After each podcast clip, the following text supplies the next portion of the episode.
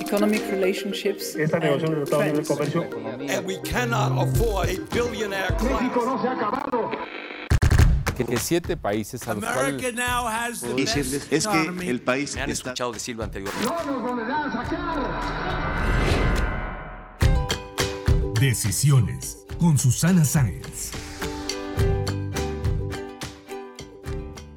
Hola, yo soy Susana Sáenz y en este episodio de Decisiones platiqué con Armando Ríos Peter, economista, abogado y exaspirante a la candidatura independiente por la presidencia de México. Armando lo conocí en una convención bancaria en Acapulco en el 2017 y el año pasado me tocó coincidir con él en una cena. Y déjenme decirles que es un gran conversador y tiene unas anécdotas buenísimas de sus diferentes etapas en la vida pública. Se lleva con gente de todos los partidos y sectores. Así que vamos a platicar con él de cómo ve al país y cuáles son sus aspiraciones políticas. Acompáñenme. Decisiones con Susana Sáenz.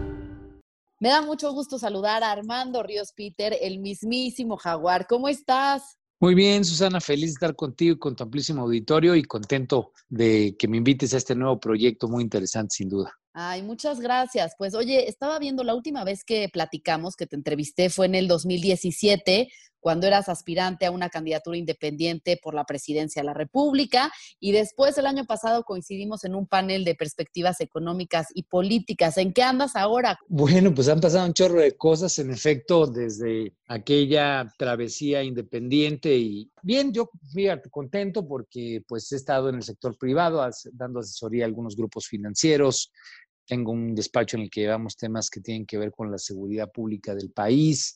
Eh, estoy metido en algunos medios con un proyecto que me tiene muy, muy, muy emocionado que se llama Sociedad Horizontal, un poco del aprendizaje independiente, lo trasladamos a esa visión. Y pues eh, mucho, mucho de la red que armamos en aquella ocasión la seguimos manteniendo viva, en contacto.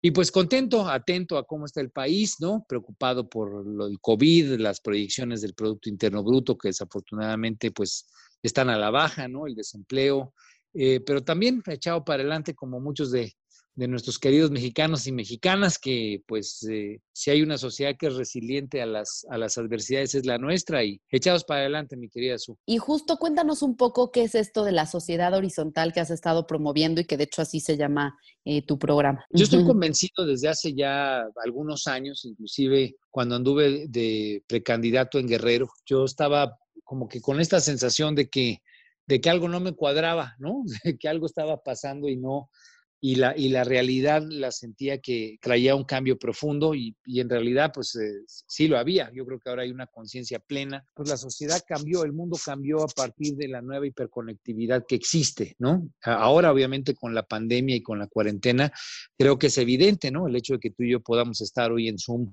conectados eh, en tiempo real, eh, viéndonos las caras, eh, con cientos, a veces hasta miles de personas en, en la posibilidad de estar informados, comunicados y organizados de una manera descentralizada, pues la verdad es que me parece algo que es realmente eh, importante destacar, es una evolución de cómo funciona la, la sociedad, la civilización ha cambiado, porque la hiperconectividad pues hoy nos permite depender menos de los actores centrales tradicionales que imperaron durante mucho tiempo. Antes tal vez para que tú y yo nos pudiéramos poner de acuerdo y generar pues una dinámica de este tipo, había que pasar por un medio tradicional, a veces hasta por el consejo editorial, tener el visto bueno de la gran empresa, en fin, y eso pues ha cambiado, ¿no? Hoy la forma de- en, la que, en la que la sociedad se puede hablar, dialogar y otra vez organizarse, pues es cada vez más descentralizada. Y esto lo que hace es cambia el centro de gravedad del poder. Como alguien que le gusta la política, pues me apasiona, porque en realidad es, es de lo que creo, ¿no? Creo en la democracia, creo en la participación de la sociedad, creo en la, la sociedad que construye por encima de las visiones centralistas, que ahora pues hay muchas, o hay una sola tal vez, muy, muy, muy pesada, ¿no? Eh, que me parece que son las visiones del pasado. Claro. Ya que mencionabas de las preocupaciones, mencionabas las preocupaciones del país, el crecimiento económico, más bien el estancamiento y decrecimiento que viene. ¿Qué opinas del nuevo índice en el que se está trabajando para medir la felicidad en vez del PIB? Una, me parece que es eh, necesario eh, ampliar las formas de medición que puede tener un país de cualquier cosa, aquello que es medible, aquello que puede ser cuantitativa, cualitativamente cuantificable, pues te permite tener parámetros de referencia de cómo mejorar las cosas. Creo que el eh, mejorar la medición de la felicidad, mejorar la medición del bienestar, del desarrollo, pues es algo padre, es algo positivo, es algo bueno, ¿no? Ahora, plantearlo como el nuevo referente me parece una jalada, me parece una payasada, ¿no? Plantearlo como el nuevo referente de la forma en la que funciona nuestro país. Parece que es algo, pues poco serio, ¿no? Que eh, creo que es la palabra correcta. Vi un meme que me gusta usarlo, ¿no? En el que dice, bueno, pues es que es como si en un partido de fútbol va perdiendo un equipo 5-0 y de repente el equipo dice, ah, no, ya no vamos a medir con goles, sino vamos a medir por la belleza de nuestro uniforme. La, verdad es que es muy ejemplificativo de eso, ¿no? Creo que eh, ha sido poco serio el, tomarlo como una medida. Yo espero que no sea así, por eso te di mi primer comentario, si es algo que venga a complementar, bienvenido. Pero si se trata de que ahora, como hay eh, malas decisiones de política pública o decisiones de política pública que no dan los resultados deseados, para no ser extraordinariamente críticos, y de repente se te cae el primer año la economía un menos punto uno por ciento, pues hay que apechugar que ese menos punto uno por ciento es una realidad, que tal vez se tomaron decisiones equivocadas, que tal vez no se, no se generó la confianza suficiente en los inversionistas, qué sé yo. Obviamente un gobierno está para eso y para mucho más, para ser serio y responsable, para recular en las cosas que puedan estar mal hechas y para reacondicionar junto con la gente las que deban hacerse. Entonces creo que cambiar el parámetro de medición que es algo que yo empecé a escuchar justo después de que el INEGI nos dio ese dato duro de que la economía cayó en el menos 0.1%, nada más para quererse autocualificar, pues me parece algo, repito, poco serio. Claro, porque lo que no se puede medir no se puede mejorar. Entonces, si dejamos de medir el crecimiento, pues va a ser difícil cambiar esta tendencia, ¿no? Te digo nada más algo, que si te vas a estar autocalificando, pues neta, Montessori no, no, no aplica para el caso de un país, ¿no? Pero bueno. Claro. bueno, sabemos que eres abogado por la UNAM, economista por el ITAM, maestro en seguridad nacional por la Universidad de Georgetown, maestro en administración pública en la Kennedy de Harvard. O sea, te has preparado para ser presidente de México. Ya lo intentaste hace un par de años. Me imagino que esas aspiraciones siguen en pie. Sin duda, pues es algo que siempre quise desde chiquito, tenía como cinco o seis años cuando la primera vez eh, pensé en eso y bueno, pues eh, parte de la chamba y lo que he tenido la oportunidad de hacer ha tenido ese, ese objetivo. Entonces hubo un momento de aprendizaje importante, el país está en un momento de cambio importante, creo que hay que aprender lo que ha pasado, la sociedad está evolucionando, quiso manifestarse o sea, cuantiosamente, masivamente por un cambio, pues hay que evaluar, lo que se haga bien habrá que celebrarlo, lo que se haga mal habrá que criticarlo y proponer. ¿Y en qué partido te ves? Me has platicado que te llevas con los de izquierda, los de derecha, los de centro, ¿te identificas con alguno el día de hoy? Mira, yo fui muy crítico eh, de los partidos políticos y lo que estuvieron representando en el 2018. Yo renuncié a una militancia de más de 10 años en el PRD, en la izquierda, precisamente en, esa, en ese momento. Busqué ser candidato independiente, como lo comentábamos hace rato, por esa ruta, porque estoy convencido que esta evolución, esta visión de sociedad horizontal que te comentaba, pues lo que hace es que esas estructuras jerárquicas, verticales, pues en realidad son instrumentos de hace mucho tiempo. Prácticamente los partidos tienen dos siglos como, como entidades aglutinadoras y hoy tal vez una página de Facebook, una página de Instagram, pues puede tener mucho más agremiados en torno a causas, en torno a visiones que las que tiene un partido político. Entonces, eh, son instrumentos que, necesitan evolucionar. Me parece que no solamente los mexicanos en, el mundo eso se está viendo.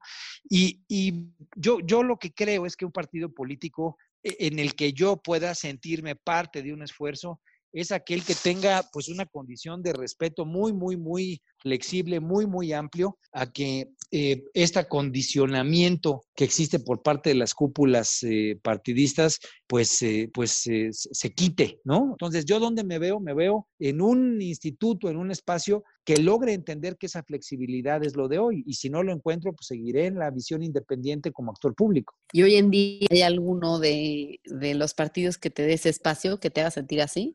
Pues mira, hay que, hay que evaluar. Yo creo que ellos mismos, después del ramalazo que les significó el 2018, están tratando de entender qué pasó, por qué les pasó un, tonto, un tortón social tan grande. No fue Morena, ¿no? Fue un tortón de una sociedad que de repente vio en Morena pues un vehículo, ¿no? Obviamente pues ese vehículo arrasó, hoy Morena está eh, bajo ese mismo escrutinio, repito, Sí. porque hoy la forma descentralizada de informarnos, de comunicarnos, de organizarnos, hace que los institutos pues de repente, si no te son útiles realmente porque sean congruentes, pues terminas quitándolos, haz una página de Facebook donde el movimiento puede tener un apego mucho más contundente respecto a contenidos, visión y obviamente lucha. Entonces, eh, yo creo que los partidos están en esa autoevaluación, ¿no? Y obviamente en aquel partido, en aquel instrumento, en aquellos instrumentos que entiendan esto, pues yo con esta visión de sociedad horizontal que, que, que he venido buscando construir con muchas otras personas, pues eh, creo que podrá haber una, un, un, entendimiento. Si no lo hay, pues eh, sociedad horizontal será mucho más que un partido político tal vez, pues porque no, es, no, no, tiene esa finalidad o esa inflexibilidad vertical, jerarquizada, okay. pues que hoy le da urticaria a mucha gente, ¿no? Entonces, digamos que en este proceso de evaluación todavía no hay una oposición real. Yo, creo que no la hay eh, por varias razones. Una, porque, digamos, el, repito, el ramalazo fue muy fuerte y obviamente la crítica a lo que se hizo, especialmente a los excesos que eh, representaron los partidos políticos como un genérico, pero algunos en particular, eh, pues están totalmente desgastados, lamiéndose heridas y muchos todavía ni siquiera saben cuáles fueron las placas del tractor o del tortón que les pasó encima, ¿no? Y, y, esto lleva tiempo, porque a final de cuentas es un proceso social. Necesitamos que liderazgos al interior de los partidos se entiendan de esto, se recompongan, trabajen con la gente, escuchen a la gente. Obviamente en paralelo va corriendo un esfuerzo social o un esfuerzo político que tiene su nivel de desgaste. Este gobierno, pues como, como, es normal, está sufriendo de un desgaste progresivo, la gente uh -huh. empieza a criticar que hay incumplimiento de cosas, pues la pandemia también les ha traído un problemón en materia económica, salud, inseguridad.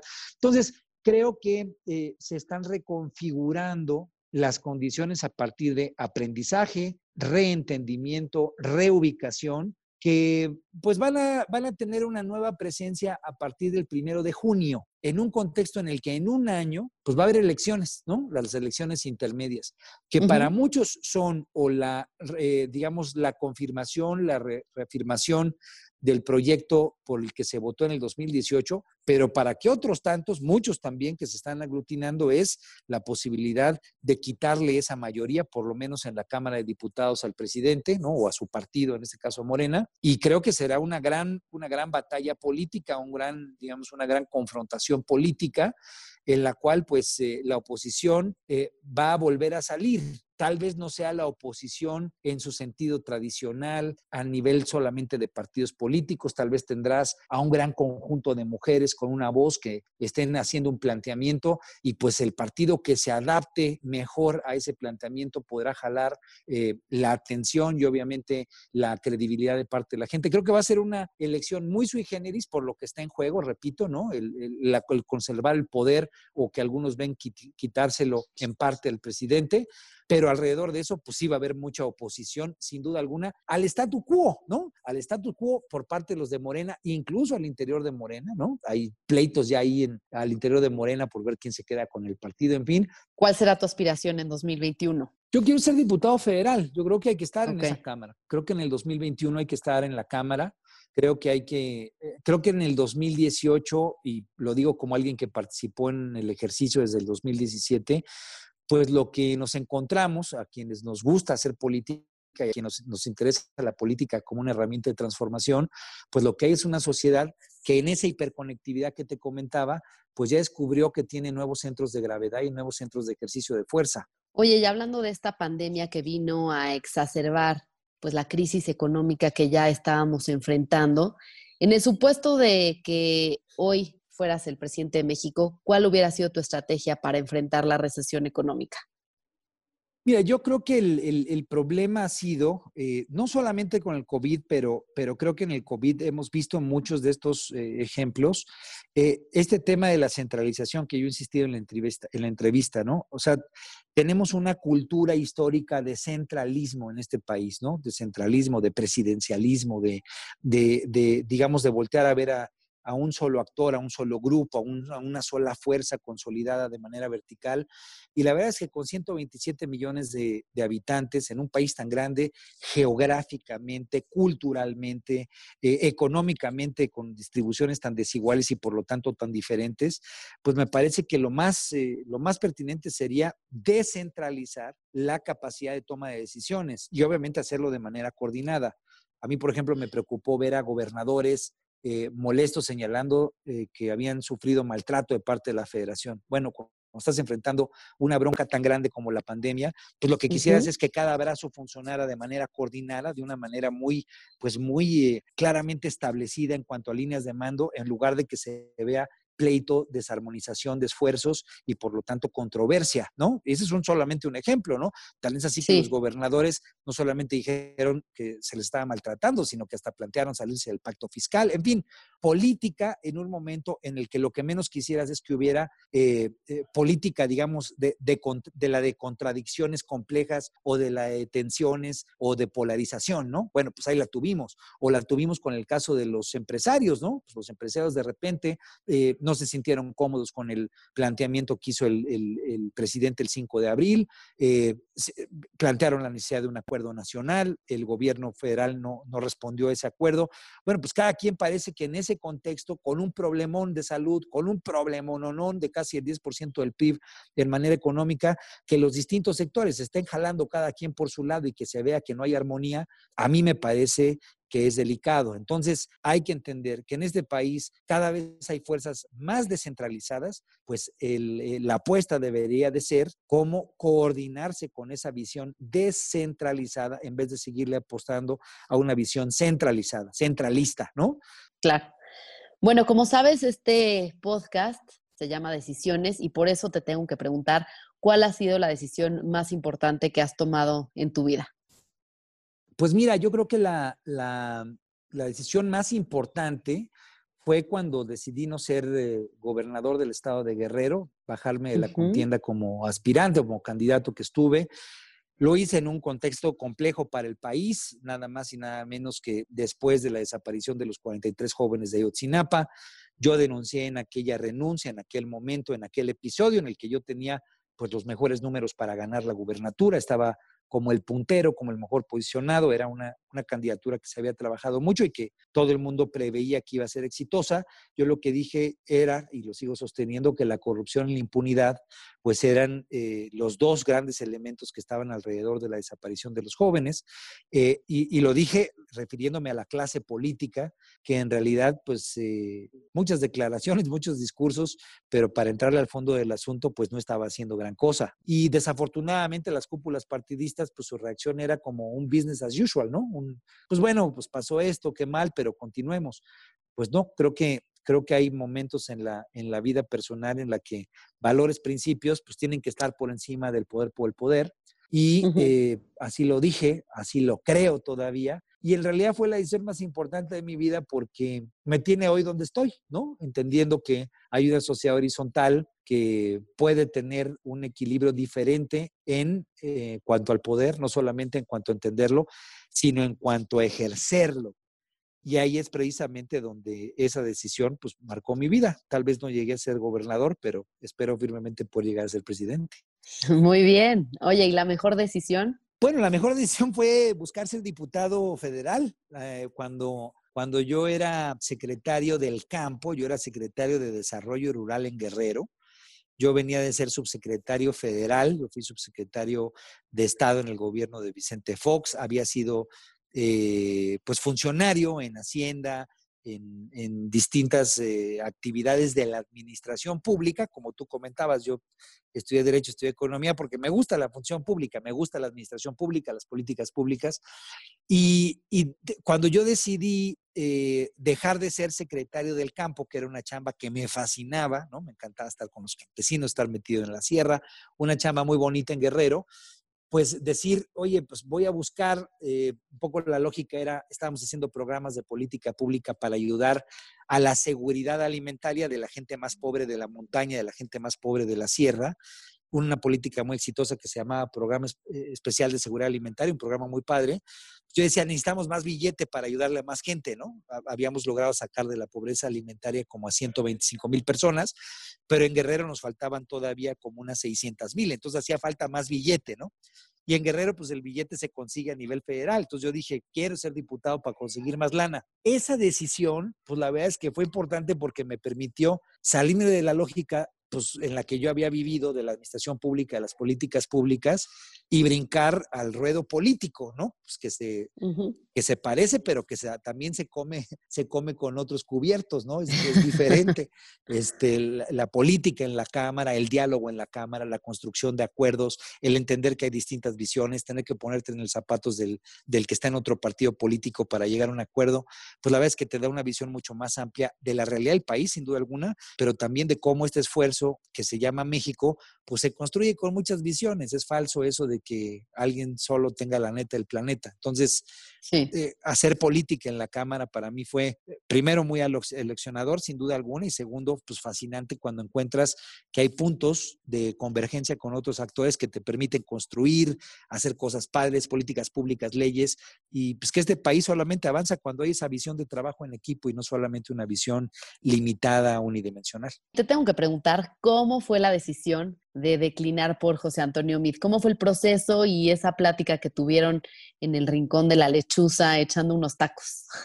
Mira, yo, yo a, José Antonio lo conocía desde hacía mucho tiempo. De hecho, José Antonio Meade es cinco o seis años mayor que yo del ITAM, ¿no? Pero también le estudió Derecho. Entonces, como que nuestra vida, además de todo por distintas razones en la función pública siempre corrió en muchos casos en paralelo. Cuando yo estaba como subsecretario de la reforma agraria, él estaba al frente de la financiera rural.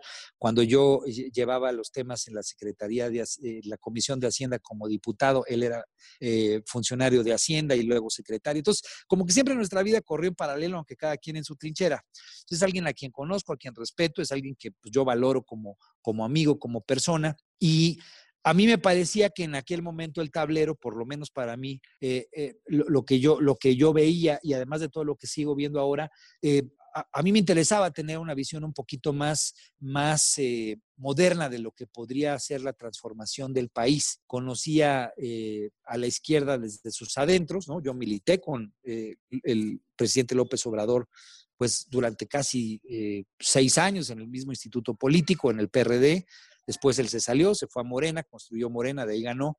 Pero, pero me, parecía que, que, la visión eh, era esta visión que, que, ahora tengo muy claro que no me gusta, ¿no? Una visión mucho más centralizada de la forma de hacer las cosas. Y creo que desde una perspectiva de izquierda, eh, pues lo que se necesitaba era una visión otra vez más descentralizada, más participativa, más involucrante de, la gente, no solamente en el seguimiento y en el aplauso, sino especialmente en la construcción y en el soltar, que la gente decida, que la gente haga, que la gente sea verdaderamente libre para tomar sus decisiones. Creo que ese paso no estaba tan claramente aceitado en la propuesta del actual gobierno y es algo que a mí me hubiera gustado que tuvieran. No lo veía ahí, no lo veía ahí, entonces pues no decidí no, no apoyar ahí. Y, la verdad es que eh, pues a mí nunca me gustó eh, el candidato de, del PAN y del PRD, ¿no? Nunca me, nunca me llenó el ojo, ¿no?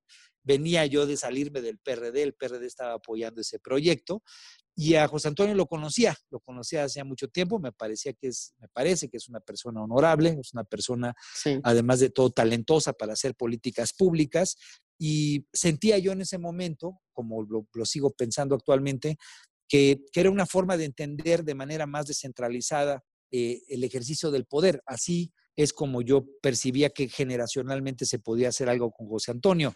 Obviamente la losa del PRI, pues no, no, no se la pudo quitar porque estaba canijo de pesada, ¿no? Este, eh, la gente estaba muy agraviada, muy molesta, muy, pues muy sentida con la percepción de corrupción que había dejado el gobierno de Peña Nieto. Pero pues lo que te podría decir fue un tema que tenía que ver con cercanía, es un tema que tenía que ver con una, con una eh, visión eh, generacional de cómo se podían hacer las cosas y especialmente por este sentimiento eh, o esta esta conciencia de que una visión más descentralizada del poder podría ser mucho más útil. Y ahí es donde, donde yo la encontré como algo más viable a través de Pepe.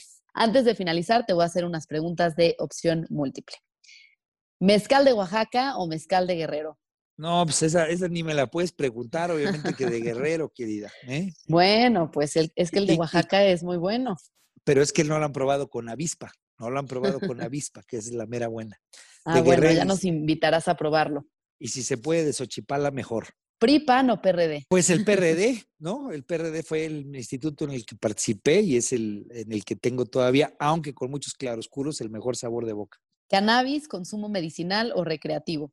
Los dos, sin duda alguna, ambos, una sociedad libre. ¿Liberal o conservador? Pues yo soy liberal y ahora soy eh, descentralizador, horizontalista. ¿Acapulco o Cancún? Ya sé lo que me vas a contestar. No, pues ¿qué pasó? Pues obviamente que Acapulco. Depende de con quién esté uno y si es en plan de pachanga, pues no lo sé, pero sin duda alguna mi bellísimo puerto no me lo quita nadie del corazón. Finalmente, ¿el rincón de la lechuza o el farolito? Pues el rincón de la lechuza, no he ido- yo no, no soy muy de tacos, pero por lo menos ahí ya tengo una escena pública que, que pues guardo con, con, con buen sabor de boca. Muy bien, pues Armando, muchísimas gracias por haber compartido con nosotros estas historias de tu vida. Igualmente, Su, que te vaya bien. Saludos a todo tu auditorio y pues seguimos en contacto. Quédense en su casa los que pueden, cuídense. Los que no pueden, pues obviamente cuídense el doble. Si te gustó este podcast, recuerda suscribirte en Spotify, Apple Podcast o en mi canal de YouTube. Califícalo y comparte. También me puedes mandar tus comentarios o propuestas de a quién te gustaría que entrevistara en mis redes sociales.